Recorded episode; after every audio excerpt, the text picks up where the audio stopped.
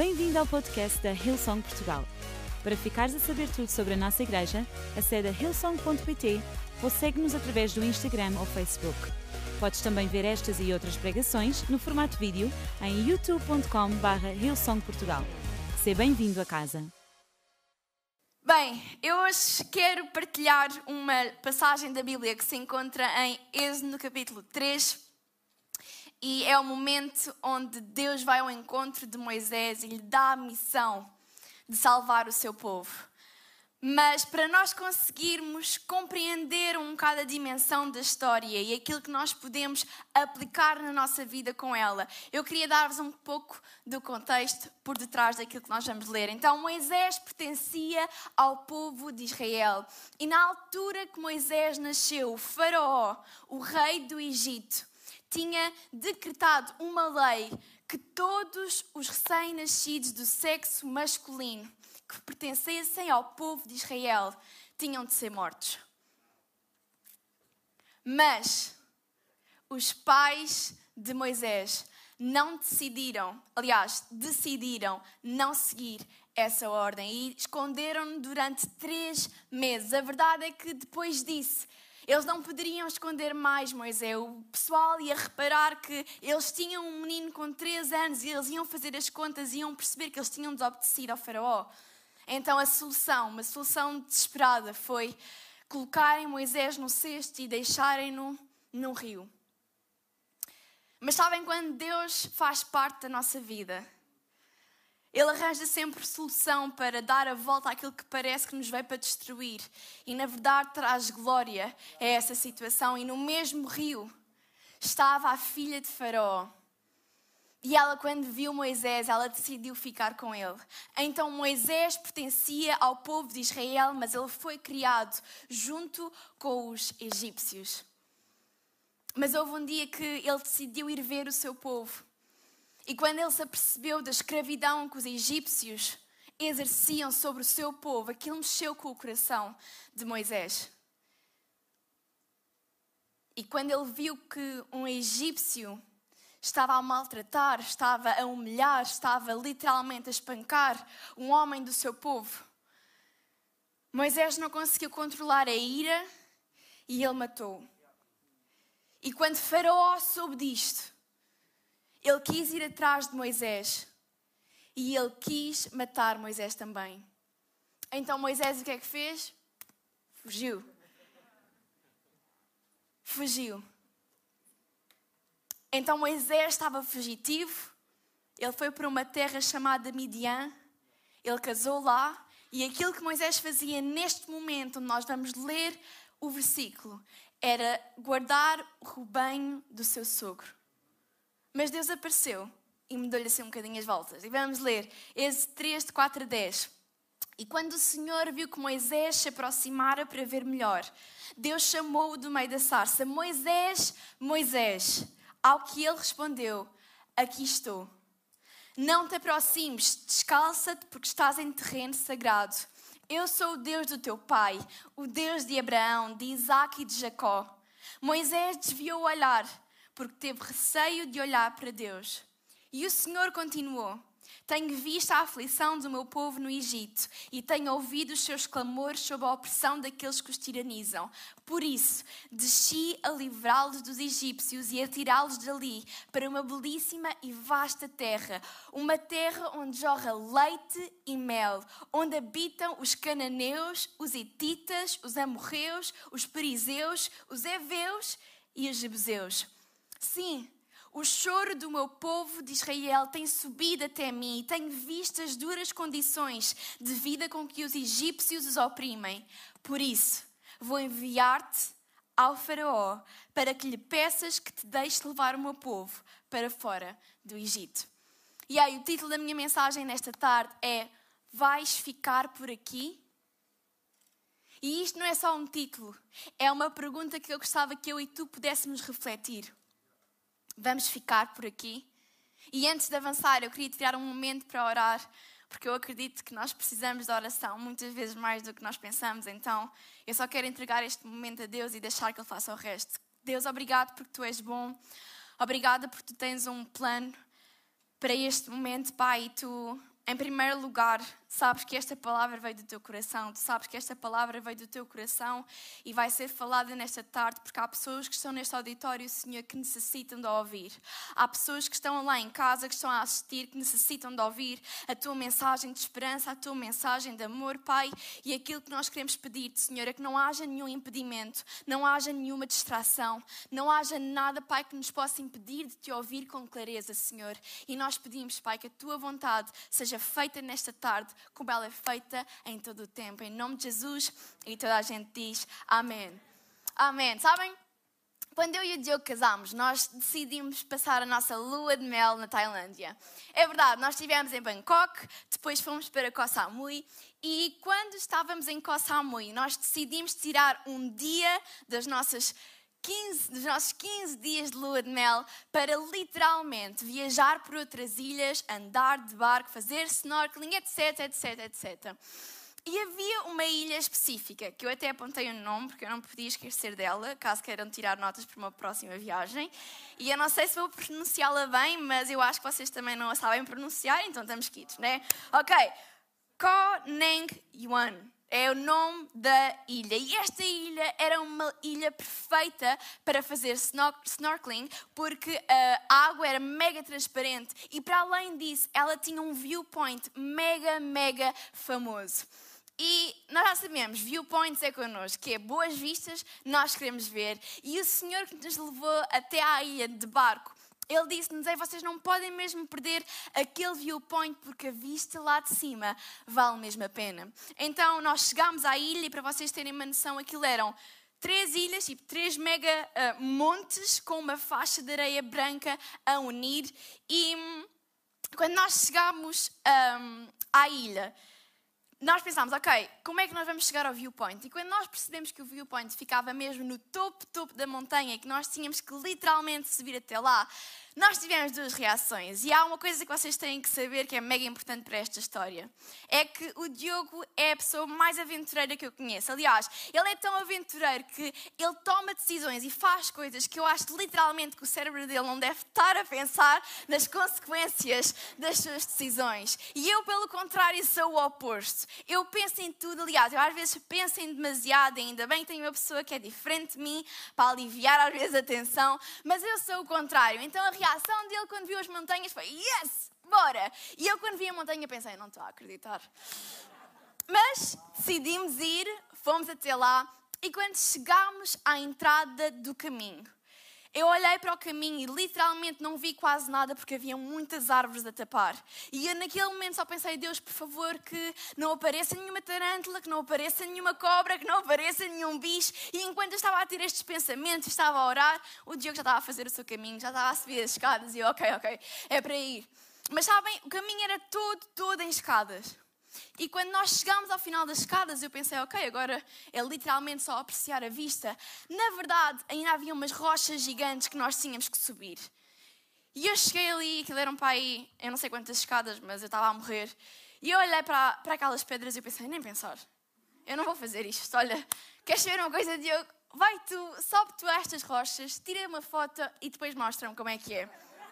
E o Diogo foi e literalmente, dois minutos a seguir, ele estava cá embaixo, de novo ao pé de mim, a dizer-me: Olha, baby, eu não vou poder deixar de perder este momento. Aquela vista é demasiado perfeita, é linda de morrer para tu ficares agora aqui. Bora, eu vou ajudar-te, eu vou dar-te a mão. Se tu tiveres uh, falta de jeito, que é o meu caso, eu não tenho jeito para fazer essas coisas, eu vou te ajudar. E sabem, naquele momento eu tive que tomar uma decisão. Eu tive que tomar uma decisão de, ok, eu vou optar, escolher ficar por aqui. Depois de ter feito este caminho, depois de ter-me aventurado nesta aventura, para agora chegar à meta final e ficar por aqui. E sabem, naquele momento eu pensei, olha, whatever, eu vou. Vais mesmo ajudar porque não sei subir estas rochas. E ele ajudou-me, ele esteve lá, ele suportou-me, ele deu-me a mão. E quando nós finalmente chegámos olhem a paisagem que nós tínhamos para apreciar. E eu pedi, ah, aqui está. Nós tínhamos esta paisagem para apreciar. Mas sabem? Se eu não tivesse tomado esta decisão, eu nunca tinha vivido esta experiência.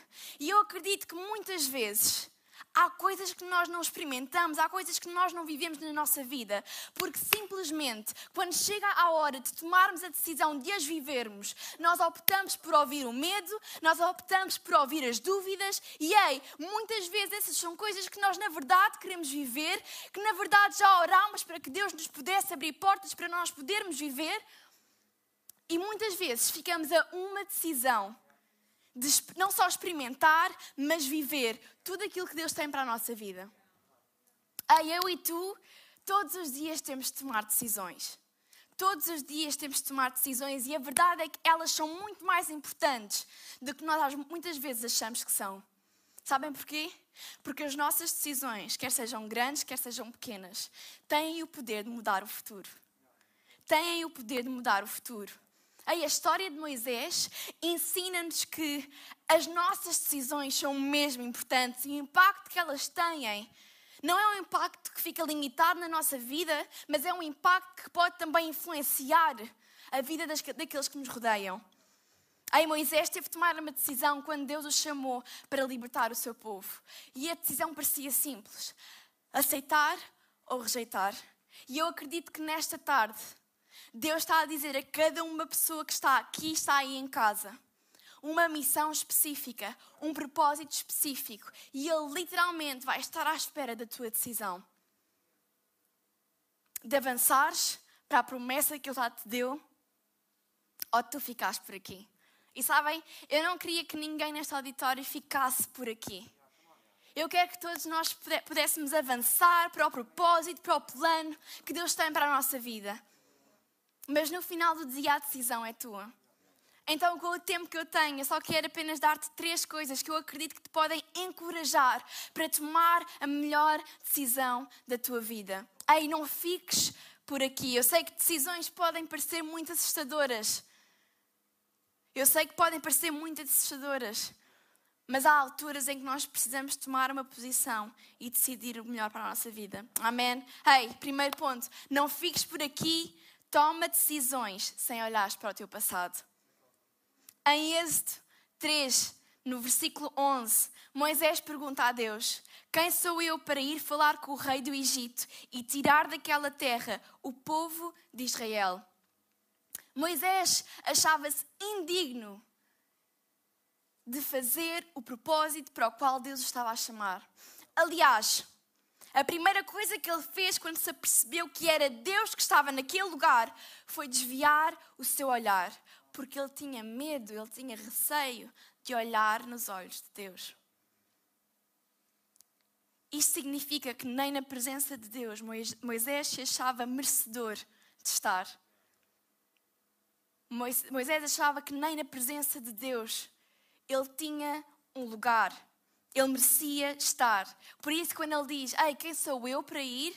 Ele, na verdade, estava a pensar, Ei, Deus, tu és o Deus que sabe todas as coisas. Tu conheces o meu passado, tu sabes exatamente que num momento de ira eu matei aquele homem, tu sabes que eu estou, que eu estou fugido, tu sabes que eu estou escondido. E tu queres usar-me para algo que tem a ver com o teu reino, que é um reino bom, que é um reino que tem princípios, que é um reino que é perfeito e tu queres usar a mim, uma pessoa imperfeita? E eu amo a resposta de Deus. No versículo 12 ele diz: Deus insistiu, eu estarei seguramente contigo. E a prova de que sou eu próprio que te envia será a seguinte: quando tiveres levado o meu povo para fora do Egito, havereis de adorar Deus aqui mesmo, nesta montanha seguramente significa garantido. Deus garante que estará com ele. Deus assegura a sua presença e a presença de Deus é suficiente. A presença de Deus é suficiente porque a sua presença honra os que acham que não têm valor e dá força àqueles que se encontram fracos. A sua presença é suficiente. Eu sei o que tu fizeste, mas eu sei também o que tu és capaz de fazer. Isto não é acerca do teu passado, isto é acerca do teu futuro que somente existe em mim, na minha presença. Aí o teu passado não é impedimento para viveres o propósito que Deus tem para a tua vida. O teu passado é exatamente o que Deus quer usar para trazer esperança àqueles que te rodeiam. O teu passado é a plataforma que Deus quer usar para que outros conheçam o seu amor, a sua graça, a sua misericórdia e a sua bondade. Então não rejeites aquilo que Deus tem para a tua vida porque achas que fizeste algo que te desqualifica para tal. Aí avança no teu propósito. Eu sei que o mundo nos ensina a pensar que para termos algo nós necessitamos de merecer algo. Nós precisamos de ser merecedores. Aliás, quando nós temos algo na nossa vida, nós temos que justificá-lo com algum ato nosso. Eu tenho isto porque eu fiz, porque eu mereci. Mas a Bíblia diz algo diferente. A Bíblia diz em 1 Timóteo de 1 a 9: Deus nos salvou e nos chamou para sermos seu povo não por causa do que temos feito, mas porque este era o seu plano e por causa da sua graça. Ele nos deu essa graça por meio de Cristo Jesus antes da criação do mundo. Aí o teu propósito nunca foi dependente do teu, do teu passado, o teu propósito sempre foi dependente da graça de Deus. Então toma a decisão de abraçar tudo aquilo que Deus está a chamar-te para fazer e não olhes para o teu passado. Aí abraça aquilo que Deus tem para ti. Não fiques onde tu estás. Há mais para a tua vida. O segundo ponto que eu quero que vocês tomem nota e memorizem no vosso coração. Não fiques por aqui, toma decisões maiores que as tuas capacidades. Em Êxodo 4.10, Moisés respondeu ao Senhor: Ó oh, Senhor, eu nunca tive facilidade para falar, nem antes, nem agora. Depois que começaste a falar comigo, quando eu começo a falar, eu sempre me atrapalho. É engraçado que quando Deus apresenta-lhe o seu plano, Moisés apresenta-lhe a sua desculpa.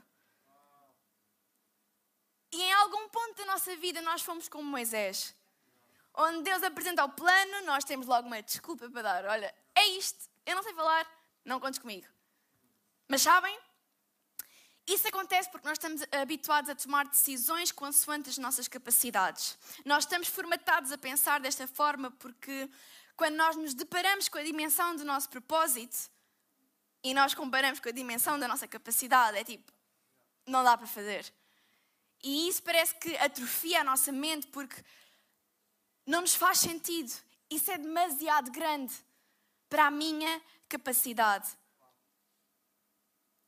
Mas sabem? O propósito que Deus tem para a nossa vida é mesmo um propósito grande. E isso significa que é mesmo um propósito que só pode acontecer quando nós temos Deus ao nosso lado.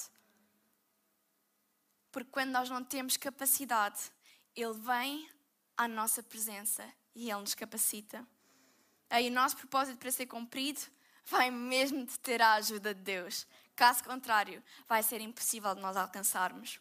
Então não tomes decisões de acordo com a tua capacidade, toma decisões de acordo com o seu poder. E eu adorei a resposta que Deus, Deus, Deus deu a Moisés e disse-lhe: Quem dá a boca ao ser humano? Quem faz com que ele seja surdo ou mudo? Quem lhe dá a vista ou faz com que fique cego? Sou eu, Deus, o Senhor. Agora vai, pois eu te ajudarei a falar e te direi o que deves dizer. Ei, Deus melhor do que ninguém conhece as minhas e as tuas fraquezas. Mas deixa-me dizer-te que muito, muito provavelmente foi a tua incapacidade que fez Deus escolher-te para o seu plano. Foi o facto de, sim, se calhar Deus está a chamar-te para algo que tu achavas que não, era, que não eras o melhor. Deixa-me dizer-te que tu és literalmente o favorito de Deus. Porque Deus adora confundir as coisas. E quando nós somos fracos, nós somos fortes porque o temos. E isso traz honra e glória ao seu nome. Então deixa-me dizer-te: é normal o teu propósito ser maior que a tua capacidade. Mas para nós não ficarmos no mesmo lugar, nós vamos ter que aprender a tomar decisões bem maiores que a nossa capacidade. Não fiques por aqui em terceiro e último lugar e eu ia pedir à banda para subir. Toma decisões que construam um grande legado. Sabem? Eu estava a pensar e eu amava poder deixar, eu e o Diogo podermos deixar uma casa ou várias casas e uma fortuna para os nossos filhos. Eu adorava poder fazer isso. Mas sabem? Um grande legado vai muito além de uma casa ou de uma grande quantia de dinheiro. Eu acredito que as nossas melhores decisões, as melhores decisões que nós podemos tomar, é decidir termos uma vida dedicada a construir algo que é maior que nós e que tem a capacidade de impactar as gerações futuras. Queres saber o que é que é um grande legado? É o exemplo da tua vida. É a maneira como tu decides, é a maneira como tu vives. E eu acredito que a maneira como tu vives a tua vida, o exemplo da tua vida, vai permitir que os teus filhos, que os teus netos, que a próxima geração possa construir algo sobre aquilo que tu já lançaste. A maneira como tu vives a tua vida, as decisões que tu tomas, não têm impacto apenas na tua vida, mas na vida daqueles que ainda estão por vir. Ei, quando já não estiveres aqui, quando já não estiveres nesta terra, o que é que tu gostarias que as pessoas pudessem pensar quando ouvissem o teu nome? E eu sei que nós não pensamos muitas vezes nisto. Porque eu também acredito que sim, vamos viver um dia de cada vez e mas eu acho que às vezes é tão importante nós pensarmos no nosso futuro e pensarmos no que é que nós realmente vamos deixar quando já não estivermos aqui. E eu adoro o exemplo de Moisés, porque a Bíblia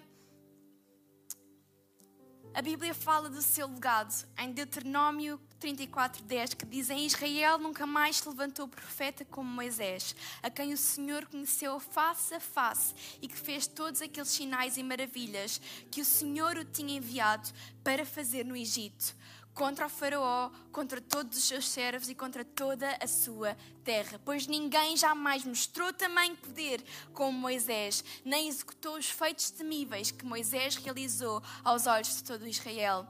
A escolha de Moisés é aceitar aquilo que Deus tinha para a sua vida, esquecendo o seu passado e não se focando na sua capacidade. Na altura pode ter parecido algo pequeno, uma decisão pequena, porque a perspectiva que Moisés tinha naquele momento era momentânea, era sobre o presente. Mas a perspectiva do nosso Deus é uma perspectiva sobre a eternidade, é uma perspectiva que abrange o passado, o presente e o futuro é uma perspectiva de quem sabe e conhece todas as coisas. Então, quando Ele me chama, Ele sabe exatamente porque é que Ele está a fazer. Deixa-me dizer-te, há escolhas que parecem pequenas, mas são essas escolhas que te vão deixar um grande legado. Em Salmos 145, 4 diz: Ó oh Deus, cada geração anunciará a seguinte as coisas que tens feito, e todos louvarão os teus atos poderosos. Ei, se calhar eu e o Diogo não vamos deixar uma casa e uma fortuna para os nossos filhos, mas eu acredito que nós vamos deixar um legado ainda maior. Eu acredito que um dia, quando nós não estivermos cá, eles vão relembrar a vida dos pais e eles vão se lembrar dos corações apaixonados pela igreja local de Jesus Cristo. Eu acredito que quando eles se lembrarem de nós, eles vão se recordar do sacrifício, mas também da recompensa da obediência. Eu acredito que quando eles se lembrarem de nós, eles vão ver o quão bom é nós termos Jesus centrado na nossa vida. Eu acredito que eles vão se lembrar das orações ousadas. Eu acredito que eles vão se lembrar da fidelidade de Deus em todo o tempo.